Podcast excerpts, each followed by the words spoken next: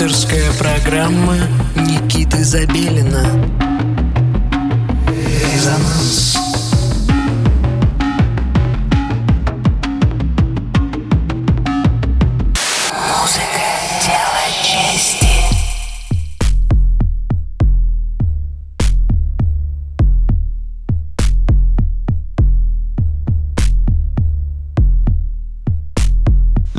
всем субботнего вечера. Вы настроили свои приемники на частоту 89,5 FM радио Мегаполис Москва. В студии Никита Забелин и программа «Резонанс».